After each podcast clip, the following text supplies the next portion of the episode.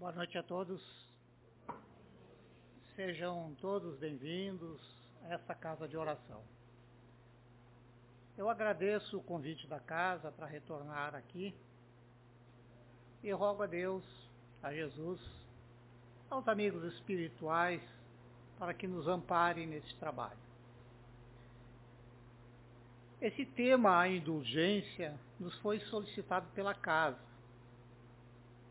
Aí eu comecei a, dar uma olhada, preparar, e a gente tem algumas surpresas, porque inicialmente a ideia de indulgência nos leva a pensar em perdão. Isso está certo. Mas indulgência é bem mais do que isso. Então é isso que nós vamos procurar falar hoje nesse trabalho. A indulgência, segundo o dicionário, fala em perdoar as culpas, os erros dos outros. Fala de clemência, de misericórdia, de compreensão das falhas alheias e absolvição de penas, ofensas, dívidas. O conceito de nos evangelhos de indulgência não diz respeito apenas às religiões cristãs, mas a todas as religiões. Então está associado muito à ideia de perdão, mas também de amor, fraternidade, bondade, misericórdia e caridade. E outros tantos conceitos que os cristãos, em particular, devem desenvolver na sua vida prática, a fim de incorporar uma série de virtudes à sua forma de vida, à sua existência. É, isso nos ajuda, nos leva a compreender também o conceito de amor. É, nós nos baseamos bastante é, no livro Evangelho segundo o Espiritismo, livro básico da doutrina espírita, e no capítulo, no capítulo 10, o capítulo Bem-aventurados os misericordiosos. Lá tem o, o, item 16, que é o subtítulo A Indulgência. Ele ali traz três textos assinados por espíritos diferentes. E nós pegamos um deles, o primeiro, que é assinado pelo espírito José, como espírito protetor, foi uma mensagem psicografada em Bordeaux, na França, em 1863. E essa mensagem ela é bem clara é, como se traduz na prática, em atos, a indulgência das falhas, dos erros das outras pessoas. Então o que, que nós vamos fazer? Nós vamos ler essa mensagem na íntegra, mas por partes. E aí tecer alguns comentários sobre o, o que, tenha, que eu tenha acabado de ler. Então essa mensagem diz assim, Espíritas, queremos falar-vos hoje da indulgência, sentimento doce e fraternal que todo homem deve alimentar para com seus irmãos, mas do qual bem, pouco bem poucos fazem uso a indulgência não vê os defeitos de outrem, ou se os vê, evita falar deles, divulgá-los. Ao contrário, oculta-os a fim de que não se tornem conhecidos senão dela unicamente. E se a malevolência os descobre, tem sempre pronta uma escusa para eles, escusa plausível, séria, não das que, com a aparência de atenuar a falta, mas a evidenciam com pérfida intenção. Bem, nós devemos procurar desenvolver a capacidade de compreender o outro. Isso passa pela necessidade de nós compreender a nós mesmos. Se a gente for ver, isso é bastante recorrente, antigo. Lá na antiguidade, na antiguidade, bem antes de Cristo, o filósofo Sócrates já dizia: conhece-te a ti mesmo. Então, quando nós buscamos conhecer a nós mesmos, nós vemos o quanto ainda somos imperfeitos. Então, assim, nós vamos começar a entender que estamos sujeitos a cometer os mesmos erros, as mesmas faltas das outras pessoas. Termos os mesmos insucessos. Né? Então, buscando, se nós buscamos ser indulgente, nós precisamos ser tolerantes para com os outros. Ter paciência, buscar o entendimento, buscar ter calma, serenidade, tranquilidade e não ficar só cobrando, exigindo dos outros, porque aí a gente não está sendo indulgente. Na verdade, precisamos sim cobrar e cobrar mais, né? Mas cobrar de nós mesmos, né? E tudo isso dentro de uma certa medida, para que a gente não exagere, porque se exageramos, mesmo sendo severos conosco, a gente acaba travando e não fazendo muita coisa. Segundo Allan Kardec, que codificou a doutrina espírita, a indulgência é um dos sentimentos mais elevados que o ser humano pode desenvolver, porque se caracteriza por compaixão compaixão que se mostra para com as imperfeições dos outros. E ter compaixão é ter um, ter um sentimento de tristeza pelas tragédias alheias, né? pela desgraça dos outros. É, mas ao mesmo tempo, é, sentir vontade, se sentir imposicionado a ajudar. Né? Ajudar aquele que falhou, aquele que está caído, procurar uma maneira de confortá-lo.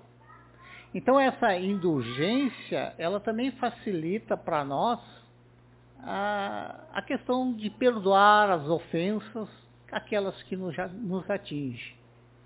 Então, a gente deve procurar buscar, quando vê a desgraça dos outros, desenvolver esse sentimento de querer ajudar. Quando eu comecei a preparar esse trabalho, um dia eu estava andando, estava dirigindo meu carro e a minha esposa estava junto. Aí passamos numa rua, tinha alguém que tinha acabado de cair na calçada. E, poxa, aquilo ali já choca, né? Aí ele olhou para mim, ele está bêbado, é um bêbado. Bom, nós tínhamos um compromisso, a gente estava indo para ele, mas eu fiquei, de... não fiz nada, tá? Mas eu fiquei depois pensando. Era um bêbado que caiu na calçada. Mas eu pensei, talvez se fosse uma outra pessoa que já tivesse tido problema com bebida e que tivesse tido essa experiência, cair na calçada, na sarjeta, e que hoje estivesse recuperado talvez agisse de outra maneira. Talvez fosse lá tentar levantá-lo, ajudá-lo de alguma maneira. Isso é ter compaixão. Tá? Então é, é, nesse sentido, assim. Às vezes a gente não sabe o, o drama das pessoas, as razões por que estão em determinada é, situação. Bem, ao tempo em que Jesus esteve aqui, encarnado como homem, e que conviveu, conviveu, conviveu naquela sociedade entre os judeus, ele, várias vezes, ele foi assim, submetido, provocado para algumas atitudes, para se posicionar em algumas atitudes. E lá existia uma parte da população, que eram os fariseus, aqueles que eram mais influentes, mais ricos, mais esclarecidos. E eles costumavam a provocar Jesus. E Jesus também os provocava, fazendo com que eles se olhassem no seu interior. Porque os judeus, eles seguiam as leis daquela sociedade. Eles eram conhecedores da lei e eles eram pronunciadores da lei. Né? E então Jesus, em algumas ocasiões, convocou-os a se examinarem interiormente. Tem uma passagem que nos fala da mulher, da mulher é, surpreendida em adultério. Essa é uma passagem bem conhecida dos evangelhos, em que Jesus é chamado a se posicionar com relação àquela mulher adulta. E é lógico que aquilo era uma armadilha, porque se ele dissesse para não condená-la, ele estaria contrariando a lei vigente. A lei naquela época estabelecia que em caso de adultério a mulher seria apedrejada, seria linchada, seria morta a pedradas. Esta era a lei naquela sociedade e era aplicada. Né? Então, nesse caso, ela seria apedrejada, estava todo mundo pronto a apedrejá-la, mas submeter a Jesus. Certamente provocando para que ele se indispôs, fosse se indispor com as autoridades na época. Então, Jesus inicialmente não respondeu. Deu um tempinho, se abaixou, escreveu alguma coisa no chão, e depois levantou-se, se ergueu e olhou para quem estava à frente dele e disse, aquele que estiver sem pecado, que atire a primeira pedra. Aí o texto nos diz que eles não fizeram. Foram saindo, primeiro os mais velhos, depois os outros. Acabou que ficou Jesus, somente ele e a mulher no meio da praça. Então, o que Jesus fez foi convocar aqueles homens que estavam prestes a apedrejá-la a se olharem, a se examinarem interiormente. Todos temos erros, pecados. E quando a gente começa a se olhar, a gente começa a não ter coragem de condenar os outros. Tá? Então, após eles saírem, ficou Jesus com a mulher na praça, e aí Jesus não foi perguntar para aquela mulher, né? É, tipo assim, por que que tu traiu, com quem foi, aonde foi, enfim. Jesus perguntou para ela, foi, onde estão os teus acusadores? Ela disse, se foram. Ninguém te condenou, eu também não te condeno. Vai e de futuro não tornes mais a pecar. Quer dizer, Jesus, com todo o seu conhecimento, com toda a sua elevação moral, ele não se colocou como juiz. Ele estendeu a mão, ele teve compaixão daquela mulher. Então, isso é um exemplo para nós. Aí, só fazendo um parênteses que me ocorreu, né? a, a mulher era condenada ao apedrejamento, mas pelo que eu pude perceber, é, a pena era só para as mulheres, tá? Naquela época, né? Então, nesse aspecto eu acho que a gente evoluiu um pouco. Seguindo o nosso texto, diz lá, a indulgência jamais se ocupa com os maus atos de outrem, a menos que seja para prestar um serviço. Mas mesmo neste caso, tenho cuidado de atenuar tanto quanto possível. Não faz observações chocantes, não tem, não tem nos lábios censura, apenas conselho e as mais das vezes velados. Quando criticais, que consequência se há de tirar das vossas palavras? a de que não terias feito o que reprovais, visto que estás a censurar? Que valeis mais do que o culpado? Ó homens, Quando será que julgareis os vossos próprios corações, os vossos próprios pensamentos, os vossos próprios atos, sem vos ocupardes com o que fazem vossos irmãos? Quando só tereis olhares severos sobre vós mesmos? Gente, quem é indulgente não tem necessidade, não tem vontade de divulgar, de falar, de, de propagar ou até de humilhar a pessoa que comete erros. Tá? Então, ele busca um olhar de misericórdia, de clemente, clemência, né? de, de compaixão.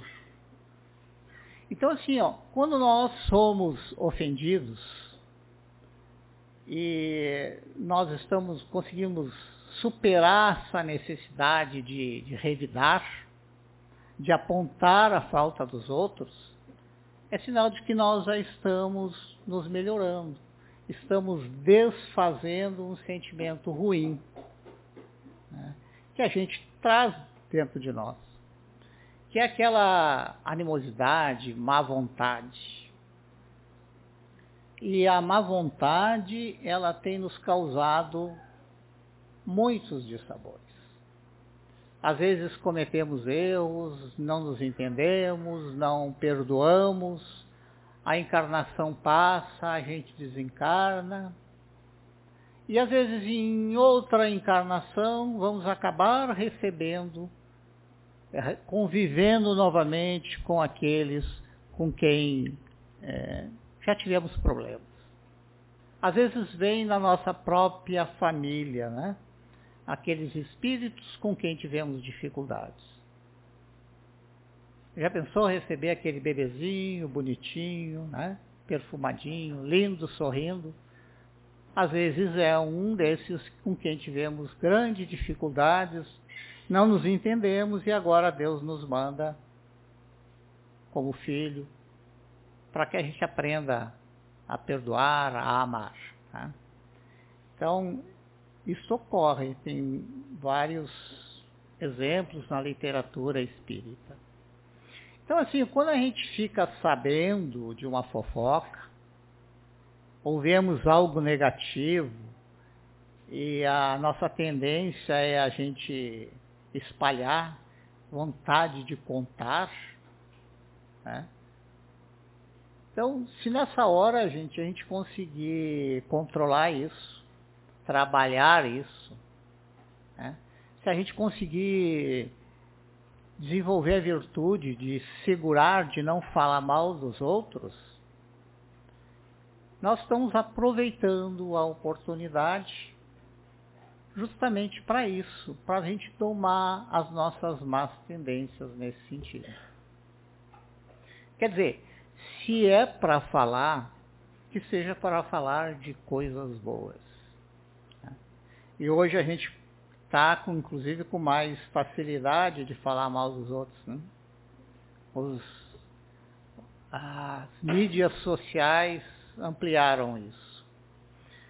Bem, a gente tem que entender que no grau evolutivo em que nós nos encontramos, não existe ninguém que não precise de indulgência.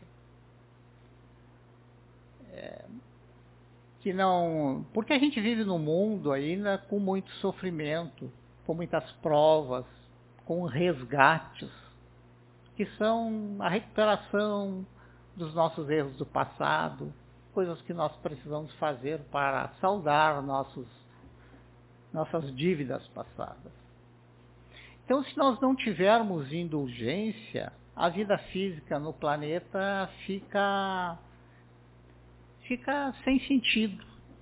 Né? As pessoas, se não tiverem indulgência, se, se tornam assim como joguetes nas mãos, na mão das paixões, ah, ninguém lhe estenderia a mão para lhe ajudar quando precisasse. Então, graças à indulgência, a gente acaba se engrandecendo como ser humano. E a indulgência sempre está presente, gente, porque Deus, na sua infinita sabedoria, ele, ele faz com que nós, no nosso meio, não encarnem só espíritos muito atrasados, muito endividados. Ele vai mesclando, né? Uns já estão mais desenvolvidos moralmente que outros, de tal maneira que os que estão mais evoluídos vão puxando aqueles que estão mais atrasados. Então a gente sempre encontra pessoas que estão dispostas a ajudar. E a gente tem visto isso hoje, né? Quantas organizações não governamentais que auxiliam de muitas maneiras. Seguindo o texto diz, sede, pois, severos para convosco, indulgentes, indulgentes para com os outros. Lembrai-vos daquele que julga em última instância, que vê os pensamentos íntimos de cada coração e que, por conseguinte, desculpa muitas vezes as faltas censurais ou condena as que relevais, porque conhece o móvel de todos os atos. Lembrai-vos de que vós que clamais em altas vozes, anatema, tereis, quiçá, cometido faltas mais graves. Bem, esse sentimento de indulgência, ele, para ser posto em prática, faz, precisa que nós façamos uma reflexão das nossas próprias atitudes. Ou seja, nós precisamos avaliar como é que nós estamos procedendo. Se estamos sendo muito severos e se isso está resolvendo alguma coisa ou se ao contrário está só agravando, se o nosso julgamento está nos trazendo prejuízos morais. Gente, há uma coisa bem interessante da gente ressaltar. Porque quase sempre quando nós criticamos, quando nós julgamos, não visamos o bem daquele que estamos apontando no erro, mas sim uma satisfação desequilibrada. De simplesmente falar mal, de condenar a pessoa que cometeu o erro.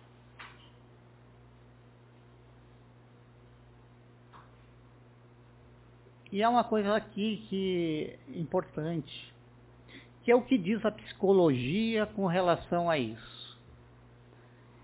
A psicologia nos diz que isso de criticar o outro e não querer o bem, mas sim uma satisfação para nós, para quem critica, é um mecanismo psicológico de projeção. Ele diz, diz assim, que nós vemos no outro aquilo que nós detestamos em nós mesmos. É uma espécie de fuga desastrosa ao acusar o próximo, querer se livrar do mal que está dentro de nós. Então, assim, quando a gente acusa alguém, isso não vai nos trazer o bem que nós desejamos, a paz que buscamos. Na verdade, a maledicência traz uma espécie de prazer doentio, que atesta uma deficiência do nosso caráter. A gente ser bem pesado, né? A gente fala mal dos outros e que a psicologia diz que quase sempre nós estamos vendo no outro aquilo que nós temos e que nos incomoda, mesmo que a gente não tenha consciência disso. Existe um ditado popular que diz que quando a gente aponta o dedo para alguém, outros três né, para lá, outros três estão apontando para mim. É mais ou menos o que diz a a psicologia a respeito disso. Deus, gente, tem sido indulgente para conosco, porque está sempre nos oportunizando novas chances de nós acertarmos. É só a gente pensar assim, viemos para cá, vivemos alguns anos, certamente que fizemos coisas boas, mas cometemos erros também. E depois de um tempo, desencarnamos, voltamos para a espiritualidade. E voltamos um tempo depois a reencarnar. E aí Deus nos concede um grande benefício. Porque nós não lembramos do que fizemos nas encarnações passadas. Não é que Deus quitou por nós os nossos erros nós não lembramos dele. E muitas vezes convivemos com aqueles com quem tivemos dificuldades. E temos assim uma nova oportunidade de nos entendermos, de, de resgatar nossos erros. Inclusive, como falamos antes, pode ser dentro da própria família que estamos passando assim. Então isso é um grande benefício, uma indulgência divina para conosco. Então, quando nós reforçamos ah, os erros dos outros, isso é negativo, gente. Então, nós temos que procurar evitar isso. E quem deve dar o primeiro passo somos nós mesmos, já que nós já é, temos esse entendimento de que isso, de que isso não, não é certo e não nos traz benefício. Esse texto que estamos lendo, examinando, ele termina com a seguinte frase. Sede indulgentes, meus amigos, porquanto a indulgência atrai, acalma, ergue, ao passo que o rigor desanima, afasta e irrita. Bem, se nós praticarmos a indulgência, teremos apoio espiritual, podemos estar certo disso. A indulgência tem uma proximidade muito grande com o amor. Então, quando temos um comportamento mais indulgente, nós desenvolvemos ao nosso redor um pouco mais de simpatia, uma vibração que vai nos ajudar nos momentos mais difíceis. Bem, na nossa vida, às vezes a gente ajuda pessoas. Então vamos dizer assim, se eu ajudar alguém, talvez seja alguém que eu nunca mais vá reencontrar. Talvez seja alguém que não vai ficar grato por o que eu fizer, ou sequer para tomar conhecimento de que foi ajudado. Mas Deus sempre faz com que aquilo volte para mim em algum momento. Porque um benefício, gente, nunca fica perdido. Então, Deus está sempre nos dando chances, oportunidades, e o bem que nós fizemos podemos ter certo, que retorna para nós. Então, ser indulgente deve ser um modo de vida e não apenas mais uma virtude. Porque sendo indulgente nós nos tornamos mais felizes, mais pacificados, nos sentiremos menos agressivo por quem quer que seja. Se a gente começa a pensar no porquê o outro fez daquela maneira, a gente acaba tendo mais facilidade para perdoar. Só que a gente topa assim com pessoas que são mais difíceis de conviver. Né? Então, há pessoas que às vezes estão muito próximas de nós, que nós temos que conviver e que são difíceis. Então, às vezes a gente diz assim, mas ela não consegue enxergar o que está fazendo. Às vezes pior do que isso, ela não consegue ir além, ela já está fazendo tudo o que consegue. Então às vezes a gente diz, eu já esclareci, eu já mostrei, ela continua cometendo os mesmos erros, ela não compreende. Quando eu estava vendo isso, eu lembrei de uma pessoa especial, que é uma pessoa assim que reclama muito, que está, parece que sempre de mal com a vida, com muitos outros e consigo mesmo. E aí uma outra pessoa que também conhece esse caso disse, ela é intragável. Gente, isso é pesado, né? E aí eu fiquei pensando, realmente é difícil. É difícil conviver com ela, mas ela convive com ela mesmo o tempo todo. Gente, se nós formos pensar, nós convivemos conosco mesmo o tempo todo. Então, se a gente começar a agir dessa maneira, vai ficar pesado. Né? Então, se a gente consegue ser indulgente, nós acabamos sendo um pouco mais indulgente com a gente mesmo, né? relevando também um pouquinho, e a vida se torna um pouco mais leve. Então, a propósito disso, eu estou cuidando do tempo lá, é, a gente lembra da, pará, da parábola do semeador. Lá diz que o semeador saiu a semear, jogou as sementes, algumas caíram no caminho, os pássaros comeram, outros caíram em solo raso, brotaram e logo secaram, outros em meio dos espinhos foram abafados.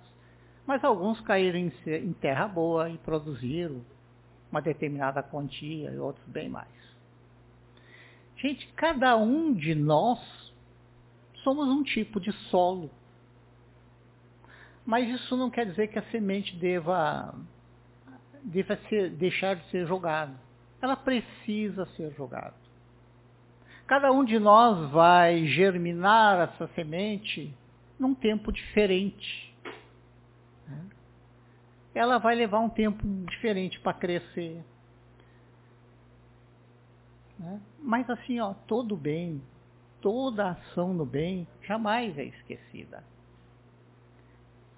Então, assim, por mais endurecido que seja a, aquela pessoa de quem falamos antes, é, nos seus sentimentos, um dia aquela couraça vai se romper. Ela vai acabar valorizando quem teve paciência de continuar com ela, de perseverar, de lhe dar amor, de se manter junto, de não desistir dela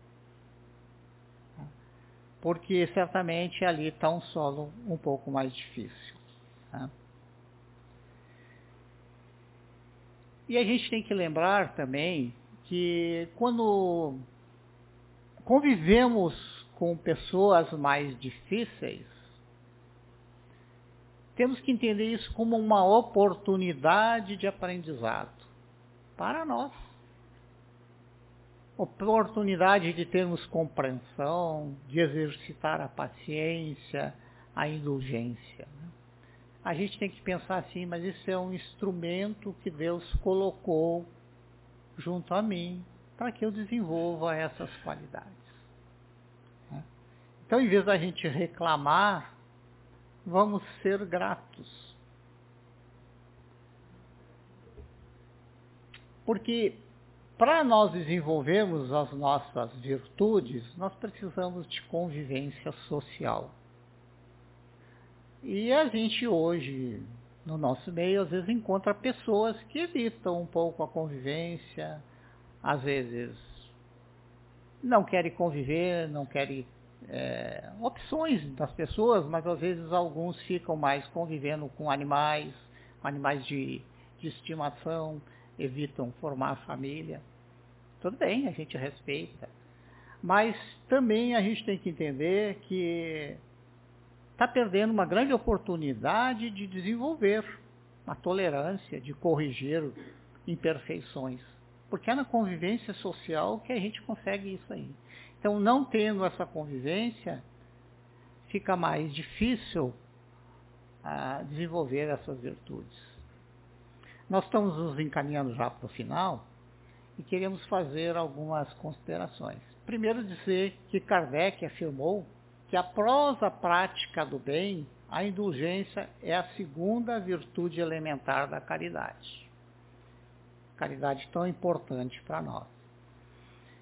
E também assim, ó, gente, ó, quando nós falamos de compreensão, não quer dizer que a gente aceite o que o outro está fazendo.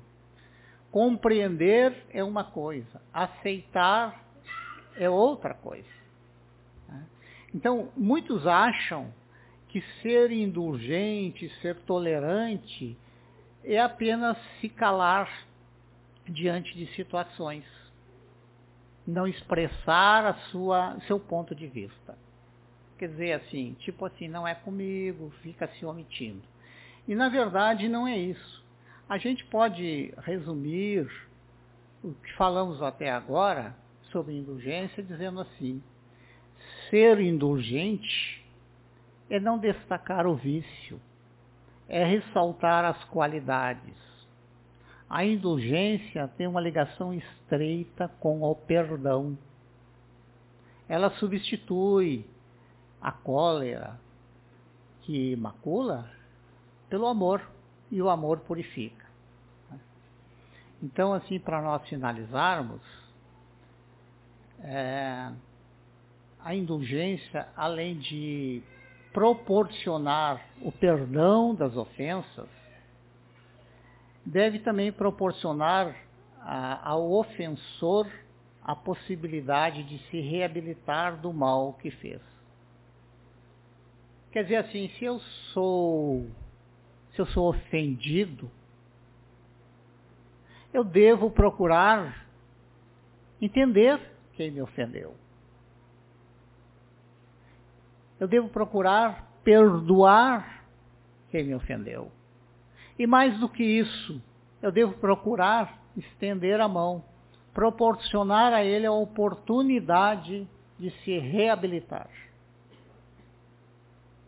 Isso é o que nós falamos antes, compaixão.